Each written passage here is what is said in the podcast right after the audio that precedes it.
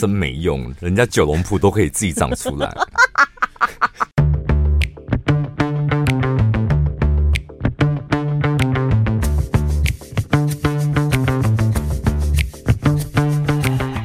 先祝大家中秋节快乐！我是小潘，我是宝拉，你很难得。最近录音的情况就是时间观念非常好，哎，嗯，你都比我更清楚记得说现在是中秋节，要祝大家开心快乐什么的。录录广播我比较会错乱，因为广播一次都是你知道好多段，那 Podcast 我们基本上即录即播啊，就你们今天听到的就是我们昨天录的，所以都热腾腾的，我可以。对，我可以报时呢。上礼拜根本没喊对，我，我跟你讲，上真的有喊对，我忘记 PO 了。有一个听众朋友，你知道他是早上七点零八分点开 Podcast，哎，我起鸡皮疙瘩了。所以他说吓死了。你怎么知道听众朋友会什么时间点听？哦，所以有缘分真的就会被你喊对了，对啊，一定会捞到一个的啊！哎、好好玩哦！吓到的是他，他说他浑身起鸡皮疙瘩，吓死！想说奇怪，不是录音。说到浑身起鸡皮疙瘩，上礼拜我们不是回一个听众朋友的问题？对，那个听众朋友他说他也浑身起鸡皮疙瘩，因为你讲他的事都讲准了，是吗？我不是举例吗？我说你可能换算下来一年才加两千五，他说对，就是两千五。他说他浑身起鸡皮疙瘩，好像我会算命一样。搞不好你真的会啊，真的会一点。其实光看字里行间，我觉得大概知道，大概知道你的样貌是长什么样，你这个人的个性是怎么样。其实今天因为中秋节嘛，然后我就想说，不然。讲点故事给大家听好了。嗯，我觉得你的个性很适合去当那个故事里面算是蛮重要的一个角色。你先要先要分派给我，是你 你你怎么没有事先跟我讲？我做个心理准备。因为我刚刚听你分享那些事情之后，就觉得哎，你很适合当这样的角色，就是保险理赔员呐。你是很适合，就看别人的资料，然后你就知道他是怎么样。必瞎棒。对啊，不老实，是不是？你好像也可以干这个行业的。那我试看看好，因为今天主讲人是陈宝拉。哎、欸，等下我们先预告一下，就是都新突破哦。今天就是你知道，陈宝拉要挑战讲。讲故事给大家听，讲故事给大家听。然后下礼拜更是一个极大的挑战，因为下礼拜刚好宝拉请假，然后我们请了一个代班的主持人，对，天佑。然后再来，我们另外一个挑战是我们要访问某一个政治人物。但是我觉得他应该蛮讨喜的。你说天佑是不是？我说那一位政治人物应该蛮讨喜的吧？我们在呢，我们在哦，讨不讨喜是？我是我的意思，他应该是他没有那么严肃，他应该很多东西可以聊吧？哦，我我是像我的个性是，我不太管来宾什么会不会讲话，讨不讨喜这样。我倒是比较在乎是他能不能真心的回答我的问题，不要在那边高来高去的那种。哦就没在供的，没在供。哎、欸，你爱问我，为难我呢？就是你直接讲，不要那么高来高去，浪费我的时间那种。哦，不知道哎、欸，所以你会希望他珍惜？那所以高来高去的那种，王天佑有办法对付吧？我冇在，我没跟他一起访问过来宾，所以就是挑战也很大啊。因为跟你就是我就是 handle 管你去死，我就是，然后我想要休息的时候，我就使个眼色，他妈问你问你点空话问题，这样我休息一下。但跟他的节奏我不知道怎么配合。哎呦，不过讲到这，我跟天佑真的是好无缘哦。有听众要敲碗说，希望我也可以跟王天佑一起这样，但每次他来我们节目，就刚好我都不行。哦、对，真的哎，可能两个相克，应该哦。因为上次他是要来聊日本，然后你是怎么了？我去那个佛光山哦，临、哦哦、时有工作。对，然后这一次是因为。也是我，我也是请假要去工作。那那个大来宾，因为他很大，所以他那个时间敲好了，其实基本上不能挪动。动不了。对啊，真的哎。好吧，没关系啦，大家再可以期待一下。那今天你们要期待的是陈宝拉的 故事时间，你们先期待一下，看这个故事有没有符合你们的喜好。因为故事也分很多嘛，鬼故事啊，爱情故事啊，各式各样的温馨的故事什么的。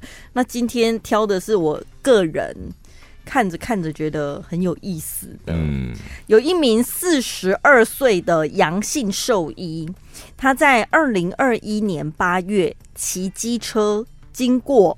台北市重庆北路一条巷子里面的公园，嗯，结果呢，一个转弯就撞到了对向路边的变电箱。他自己撞到那个变电箱之后呢，两只脚掌粉碎性骨折，撞得很惨哦。然后消防局的救护车就赶快把他送到医院急救。治疗的过程当中，这个医生研判，哎呦。这两只脚的脚趾都脆狗狗啊，而且已经发黑了。发黑该怎么办？就是要紧急动手术，要截肢了。对，一口气右脚五指全截，然后左脚截了三指，他的伤势才趋于稳定。真没用，人家九龙谱都可以自己长出来。那个是超能力，没办法，因为，因为、这个、你好入戏哦。因为我一我一看到这个新闻，都想说真没用，就这点小伤而已。那九龙谱就蹲一下，脚趾头就长出来。你应该这个廉价就会看到我完结篇了吧？我我跟你讲，我整个心都在九龙谱身上。人家不是说什么另外一个男主角是谁？呃，你说会飞的那个，对对、呃、对，因为他消失了，大家。看我们同事，大家就很迷妹，就说他好帅什么的。没有，我真的觉得我整个心都在九龙谱身上。好，后来呢，这个阳性兽医他出院了之后。他就因为受重伤了嘛，啊还好有保险理赔，他就呃申请了一些单据，像国泰啊、富邦啊，总共申请了三笔意外险的理赔，出险金额总共呢超过了八百五十万元，因为毕竟截肢了，真的是蛮严重的。那车祸跟就医过程通通都有记录。这个时候，像小潘一样聪明的角色出现了。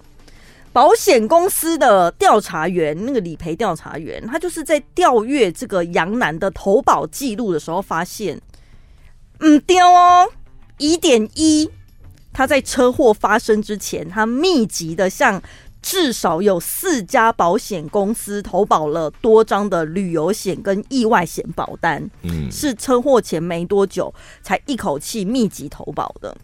不止这样，疑点二。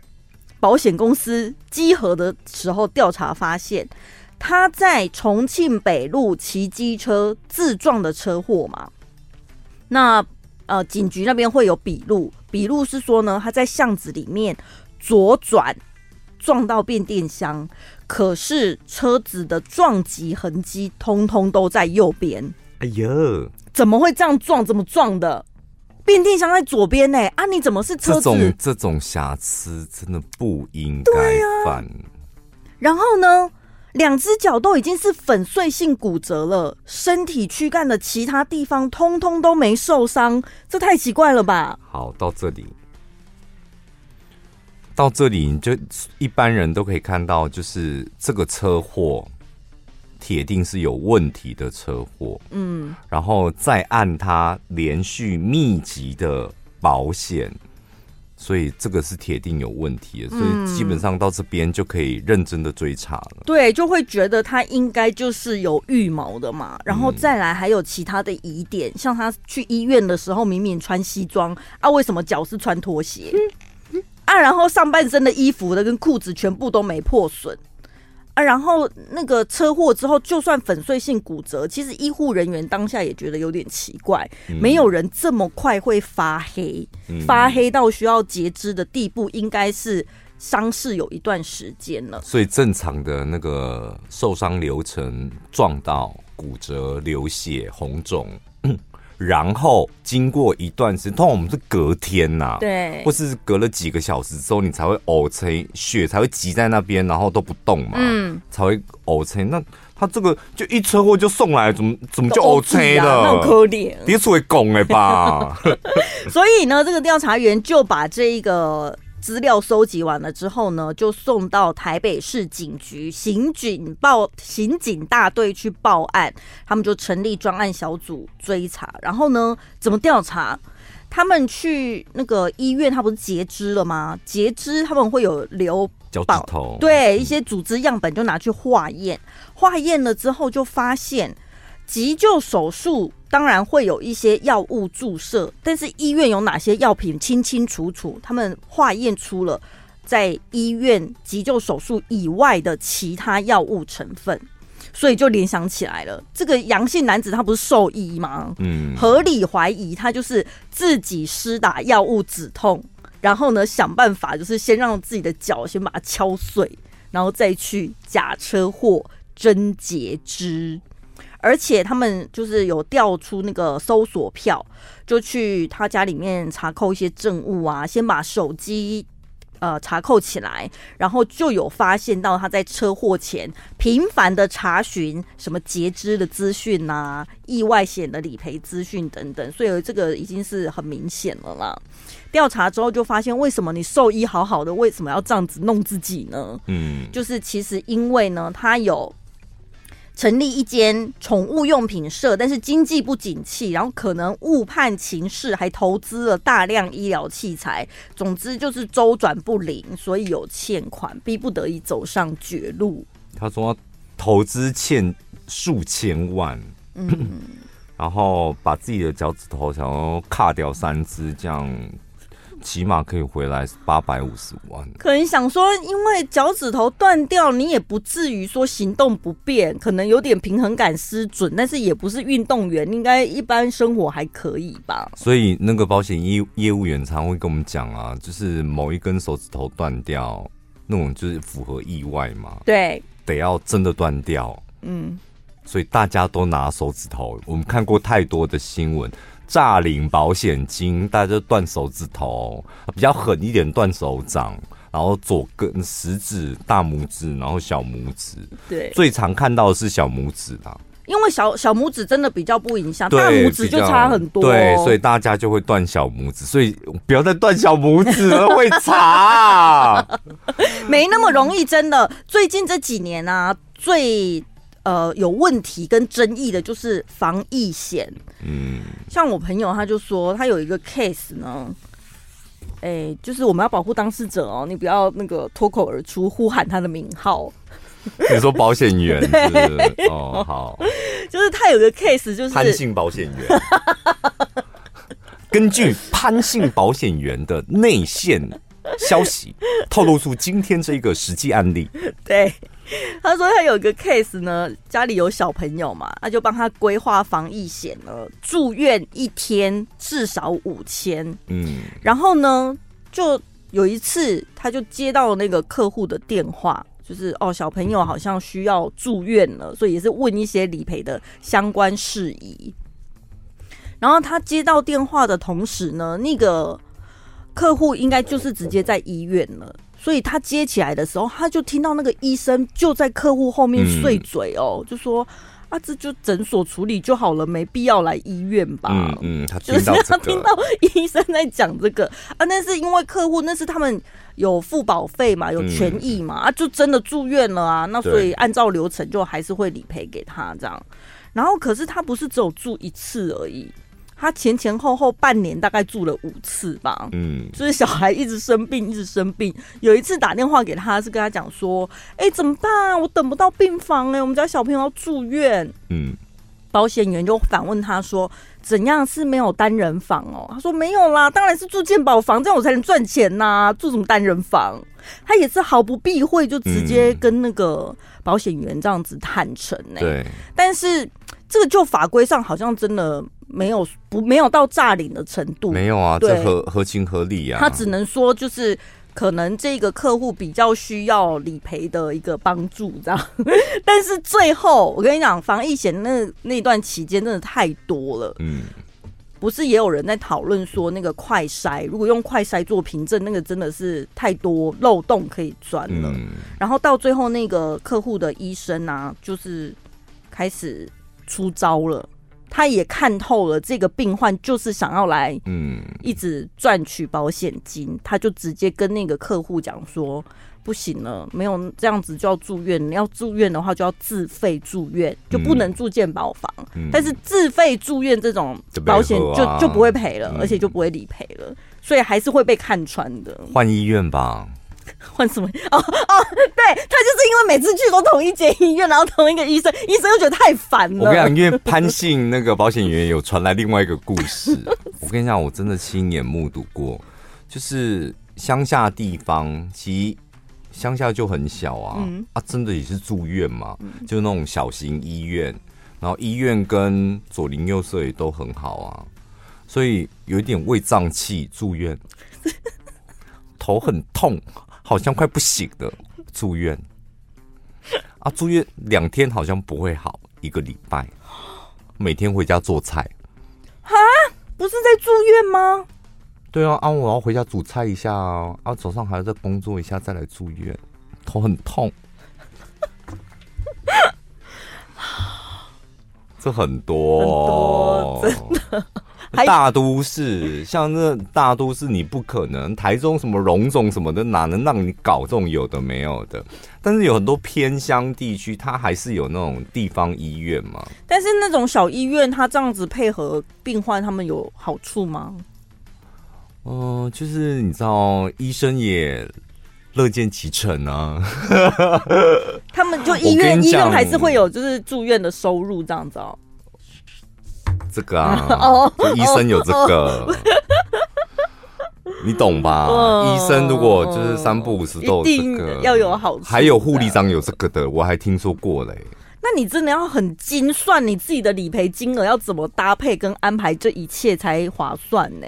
我哎、欸，我跟你讲，我这阵子真的听了太多有关于医生的事情，嗯，但是我觉得医生那都个案，你就是不方便，就是在节目中分享太多，嗯，因为我们上次不是讲我我朋友是医材业务嘛，对，然后他就讲说跟医生之间的往来真的很辛苦，尤其他是一个男生，所以他的业绩就是永远都比女业务来的差，这样，然后。男男医生，他的客户都男医生嘛，然后男医生常会对他狮子大开口，或是你知道话细喊的当小助理在使唤，其实他就是个医材业务员。嗯，然后但女生就不用，都很开开心心哇，很多业绩，就是让对啊，让医生开心就好了，陪他聊个天。对，然后就是奇怪啊，同样都要给回扣，为什么就要给这么多？都。多到我的奖金都快都快没气啊！就他有很多诸如此类的抱怨，这样 他的他他的工作范围内，对，但是其实保险公司也不是省钱的灯。你看有那种很认真的理赔，那个叫什么理理赔的一个查核员呢？理赔调查员，对对对。然后他们会有一个方法去反制客人，就是你要理赔的话，你必须得签一个。查阅资料同意书，嗯、比如说意外险是最多的，嗯、就是包括医生的那个就诊疗记录啊，还有那个警方的那个笔录的东西。嗯、那你客人就是你要签那一份同意书，那如果不签的话。那理赔就不会过哦，所以基本上 你想你不想要签也不行。嗯、如果你想要那个理赔，不会啦，大部分都是很多内神、很多外鬼，大家一起通一通的啦。嗯、保险业务员也会教你啊，哎、欸，这个你应该要怎么写哦，嗯、然后医生要怎么怎么写那个那个什么医疗证明哦。嗯那可能会比较好过，因为他也知道他们的上层审核的标准在哪里。但如果真的是太好申请的，然后导致保险公司有可能亏损的那种保单呢、啊，一旦是大量的理赔出去之后，他们就是会停卖。比如说像之前有一呃有一张是重大伤病险的，嗯，而且它里面呢是说你只要有中重度忧郁。你不用伤害身体耶、欸，中重度忧郁，然后医生开证明你拿到了重大伤病卡就可以理赔，而且那个理赔金额都是一百万到三百万的顶的。然后有个保险员就说：“我有一个服务二十几年的客户，明明都好好，二十几年来都好好的，买了这张险之后全家都发疯了。”当然，以前都没疯，买了这张险，是全家都发疯。妈妈，弟弟妹妹，你们都来来，我教你们怎么发疯。我过来人，我跟你讲，现在你要来表情，先先跟我学做一次表情，全部都放松，放松，嘴角往下。好，然后现在从内而外的开始展现出，你觉得没有明天。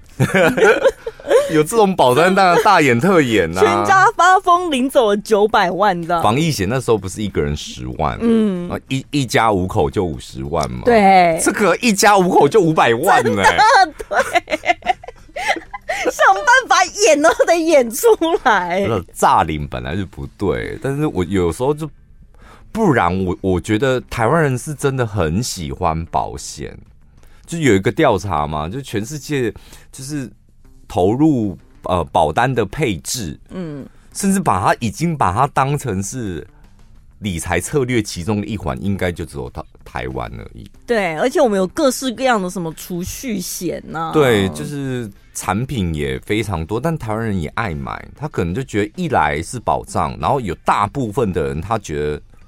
保险也算是理财的一部分，嗯，老人家啦，对，也是一种选择。那我几年后我就可以领到一笔钱，嗯，那我这笔钱不知道干嘛，那我就是买保险，又可以买一个保障。嗯，这种话术对他们来讲就是觉得很重啊，很甜蜜。对啊，我之前也是买了一张，就是说一笔钱丢进去了之后，每个月配息给我嘛，嗯。嗯然后，但是我就是忽略掉那一笔钱放进去了之后，它的价值会被通膨吃掉。嗯、对，小红，我现在很后悔。我现在就是只能，你就老人家、啊，你人生到底要有后悔多少次？他昨天拿到润泰新给我看的时候，哎，我们有润泰新的那个股东们吗？我前几天收到他要减资的通知书。我想说，你之前跌停出事的时候，我不离不弃。对，等你等到现在，你还给我减资。老总，我们今天今年没配息没有关系，我看好你明年 六十块买，他现在减资到三十五块。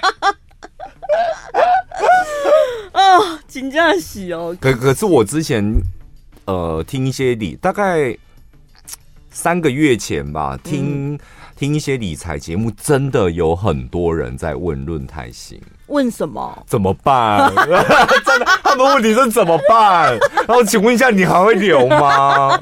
我之前买的怎么办？他不是以前是个好公司，存股的标的吗？现在怎么办？还好韭菜们不孤单。没有哦，你更久哦，因为他们是三个月前。好了，呸呸呸呸呸！好吧，你现在要起飞了。我对我也好好调试一下我的心情。本集节目内容感谢法国巴朵集团稀有蒙脱矿物软膜赞助播出。呃，我要讲一下，就是呃，这个礼拜我在 IG 上面介绍的法国巴朵的蒙脱矿物软膜，好，这名字有点复杂，不用理它。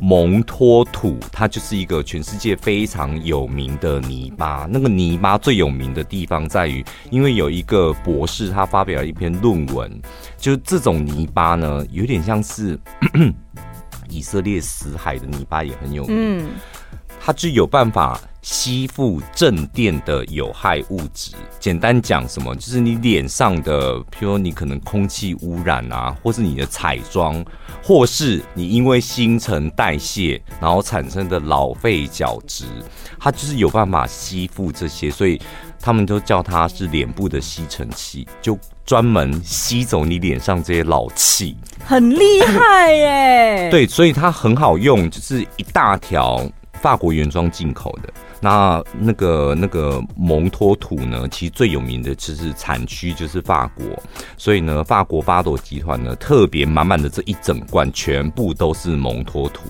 然后它有点像泥巴一样，反正就是像你在敷面膜一样，你把它均匀的涂在你整张脸，涂完之后等个三四分钟，它干，然后有一点点皲裂。你就可以去和水把它洗掉。对，就是慢慢的推，慢慢的推，一边按摩这样，它会把你的毛孔清得非常干净。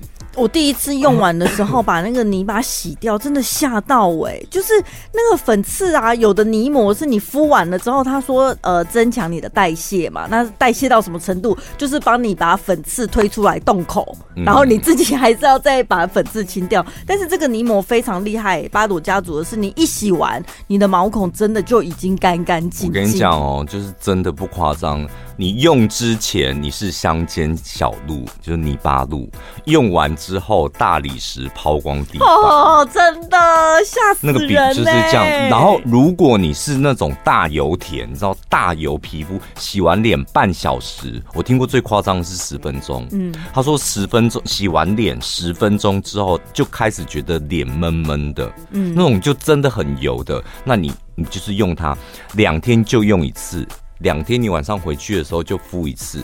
一般我们正常肤质的，你就一个礼拜一次到两次就可以。那如果很油的，你就两天一次，两天一次。它就真的把你脸上那些油，然后粉刺、脏污，然后每一次都代谢掉。慢慢的你会发现，油性肌肤的人，你毛孔本来就比较大，嗯，你的毛孔会越用越小，越平滑。然后呢，大家可以上到我们的粉丝团小潘宝拉，从那个链接点进去，就可以买到今天的面膜。接下来这个故事，我不知道你会不会比较熟这个领域。金生仪钟表公司很熟啊，真的，哦，因为我我进不了金生仪，哎，进不了是什么？它有身份规定。这个表界的一些条条框框，我也是一度跌跌撞撞才知道的。嗯，第一件事就是宝红糖，因为我老板，这可以讲，这公开的故事。我老板他想要你知道踏入名表的行列，他第一间选的公司就是宝红糖。嗯、但他怎么他不懂表嘛？那他怎么得到名表呢？他想说最顶级的不就是宝红堂在台中吗？他就冰室停着。停门口，嗯，我想，嗯，那没人来开门，他就他就觉得，你知道，买名表就是停门口了，应该是会有人立刻出来接待。第一件，他觉得没有人出来接待他，然后就停好车，然后就走进宝红堂，说：“有什么表可以看看的？”哦，然后那个人对他爱理不理，说：“先生，你要什么表？嗯，你想看什么表？”然后说：“可以介绍适合我的吗？”然后那个人就是真的从头到尾爱理不理，然后说：“那你们最好的表是什么？”他说：“你到底要什么表？” 他也讲不出个所以所以然来，所以老板只好硬讲出说：“那要看劳力士。”嗯，那你要劳力士哪一款表？他也讲不出来。卖表的人姿态都这么高，然后我老板这时候就是真的有一点不开心，他觉得服务态度也太差了吧。然后说，你劳力士现在有什么表可以看？我们现在目前都没有。哦，他一气之下夺门而出，不要乱加这个。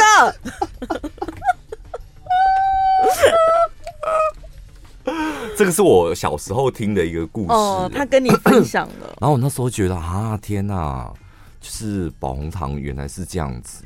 但是我后来又有听到另外一个宝红堂，是我们公司的一个小助理。嗯。他也是在同一间宝红堂，然后他说他爸跟他妈都会去那一间宝红堂买表，然后我就问他说：“那你们都你爸妈都怎么买？”他说他们就直接进去，然后好像会带他们到二楼的一个房间，然后坐下来之后，业务人员就会开始拿表出来给他们看。为什么？所以怎样是要先加入会员还是怎样？可能一个月九万九的会员费吧。怎么会落差这么大？对，那时候我就想说，对，其实不是宝红糖的问题哟，应该是我老板没有熟悉他们的规则或套路，所以进不了那一个世界。嗯，那如果你知道就怎么样进入宝红糖的世界，应该就是到二楼喝饮料，然后有表让你挑这样。嗯，所以后来我就是买表的时候，也是一间一间去去试试看这样。我现在的表都是在宝岛买的，宝岛钟表。对，就是我，然后某一间，因为业务比较熟，所以我要我要什么表，然后他可以帮我找这样。哦。然后我去金生仪也是碰壁，我第一次去金生怡的时候，他说：“呃，那请问一下，你有带名片吗？” 还要看身份审查啊？那时候就在我们公司旁边，就公司旁边那一间呢、啊。哦。然后我想说，嗯，没有没有名片。他说：“那冒昧请问一下，你是做什么工作的？”我说：“领导，你要看，我就跟你讲，我要看哪一只表，能问那么多？会这么气哦？不是，我跟你讲，就那种，那你有带名片吗？那冒昧请问一下，就是那种，就让假装礼貌，然后。我当下就走了，我立刻，我当下就走，因为那是中午上班时间去看的，我就打电话给我朋友说，我到底要怎么样才能够在金生仪看到表？嗯，他说我跟你讲，你走进去，说你没带名片，你点开你的粉丝团有蓝勾勾的那个给他看，哦、他一定看不懂，说这是什么？你就说哦，我是全国广播的主持人，嗯，然后就成功了，嗯，就成功了。然后态度就马上不一样。当然，二楼请要喝咖啡吗？就立刻加赖啦，就是以后再也不用去了，不用去。就是你要表，基本上你就是他会帮你找这样。那可能有一些像我们这种能力比较差的，可能还在配表。那能力比较好的，可能不需要配表。景气好的时候就要配表，景气不好的时候就不用配表。就跟女生买爱马仕包包一样，要要配货一样的道理。好，这个故事呢，发生在金生怡的这间店，呃，它是官网上面有说他们是民国十二年成立的，算是一个百年老店了。嗯，那跟金生怡有什么关系呢？其实是从一个不相干的人开始了这个小故事。有一名黄姓男子在二零一九年莫名其其妙的收到了国税局的补税单。说他二零一六年要补缴一万六千元，我没想到他们要追追这个补税啊，会过了三年还在那边追讨补税哦。会啊，会啊。然后他就说：“本人我也是被追过，一块钱都不会让你逃跑的。”不是，但我办事效率也太差了吧？怎么会到过了三年还在做三年前的事？不会说，如果是个人问题，基本上他这应该是查到了，你知道某个漏洞那样子。嗯嗯、好，然后呢，这个税单上面说他曾经在金生仪钟表公司工作，这一部分的工作呢忘了补缴税，然后他就觉得很奇怪啊，我就没有在那里上班，怎么会有这个税单？他就请了一名退休的张姓老师帮忙。他想要去做调解，我不知道这个调解是先找资方来说理清楚到底当初的公司公司那个工作是怎么分配还是怎么样。嗯、然后呢，金生仪他们有一个长期合作的记账式事务所，那他们双方就是去调解。嗯、那最后呢，达成调解了之后，就要再把这个调解书送到法院核定。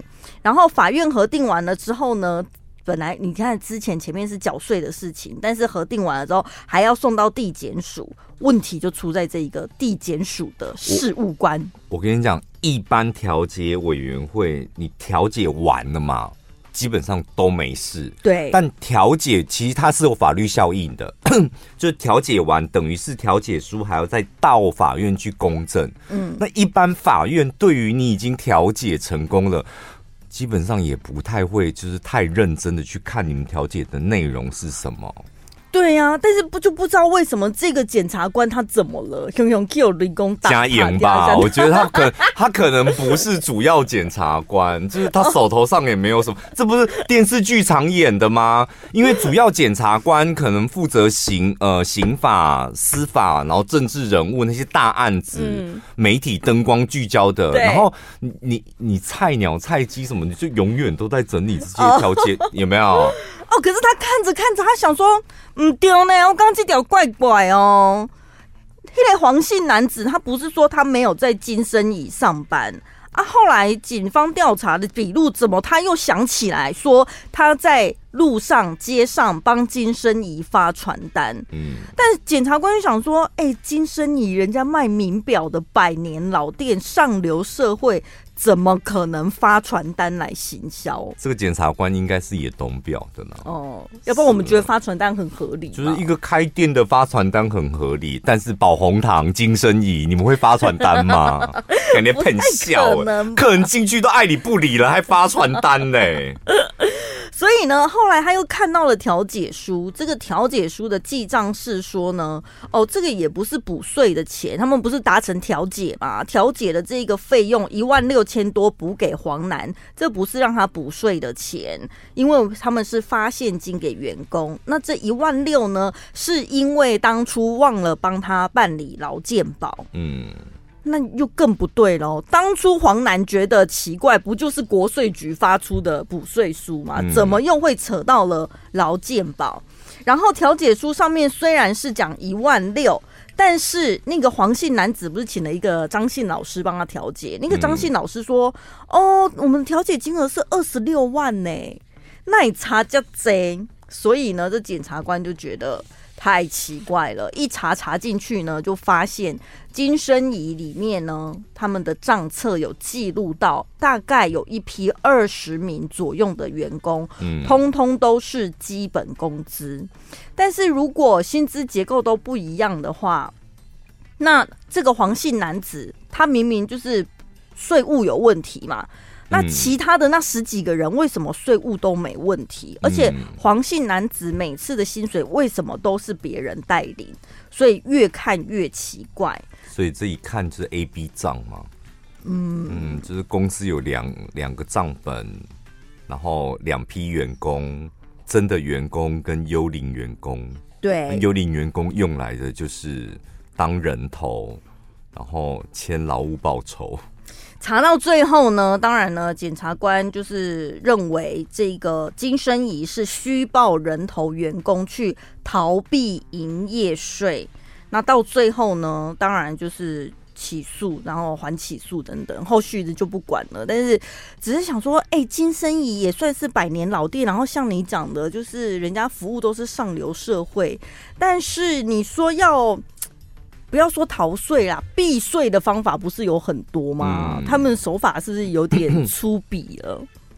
还是不小心哪一个环节？我我没有讲金生仪，但是我个人的猜测是这么觉得啦。哦，就是因为你们的进销常常会对不起来吧？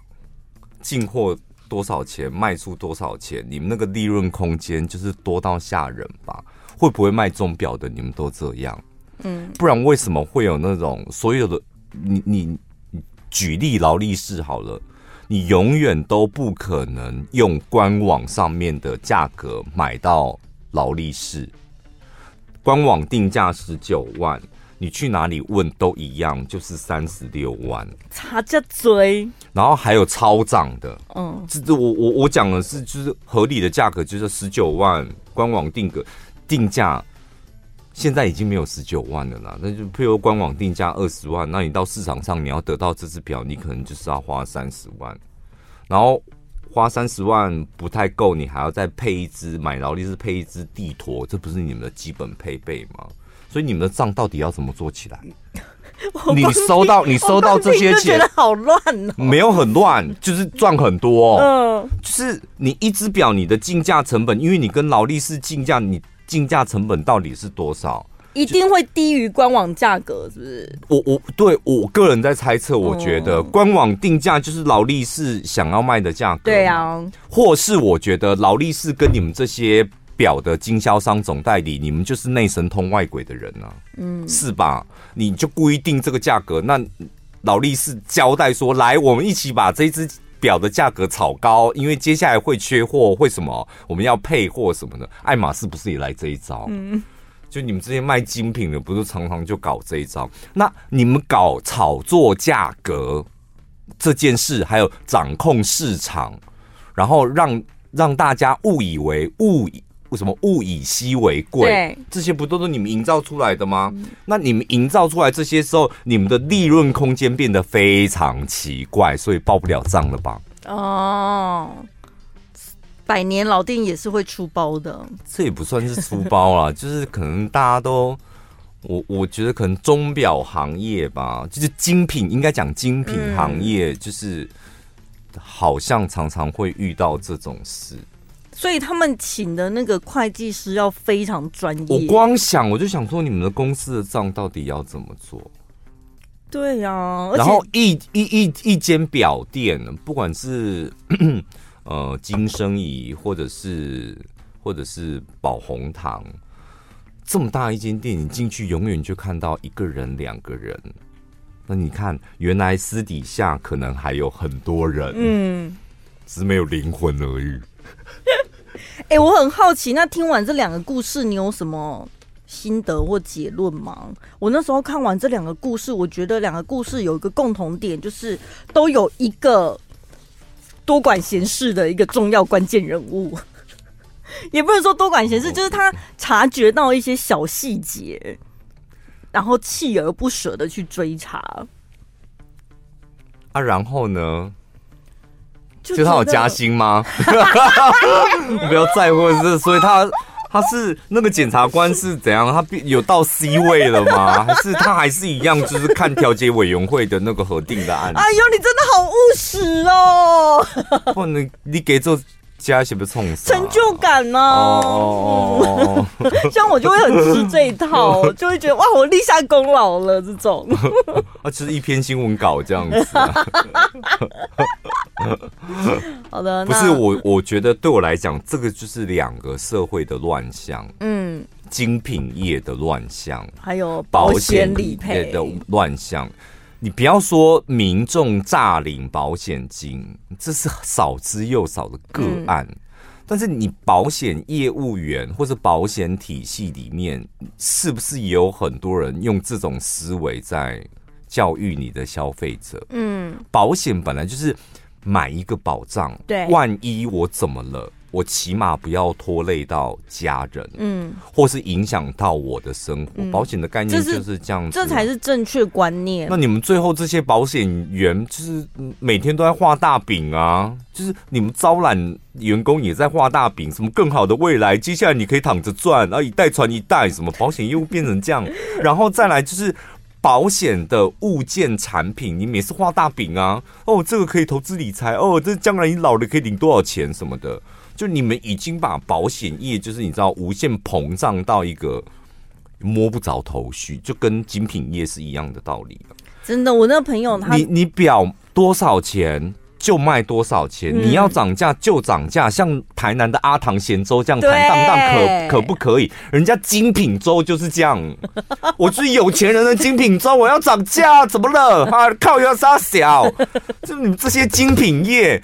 这每一个都有钱有势到什么地步，然后还要掌控市场、炒作市场，我就有点瞧不起。野心太大了。虽然我也带劳力士的，但我我那个保险业的朋友，就是我觉得他。在这个行业久了，应该也看蛮多的。他在跟我分享这些 case 的时候，他最后就说：“然后讲到钱，你真的就能看到人，就会引发一些人的小奸小恶。”嗯，这个是没办法的事。好了，祝大家中秋节快乐，下礼拜见，拜拜。拜拜。